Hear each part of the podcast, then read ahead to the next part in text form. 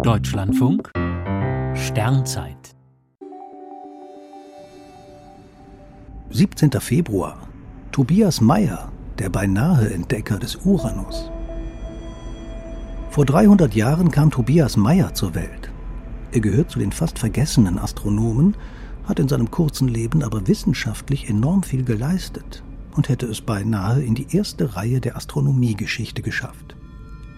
Der Mann aus Marbach am Neckar war an der Universität Göttingen tätig und hatte sich eine kleine Sternwarte in einem Turm der Stadtmauer eingerichtet.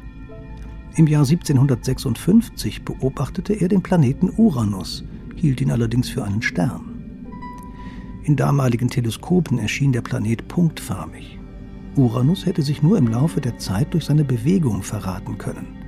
So verpassten Tobias Meyer und Göttingen den Entdeckerruhm.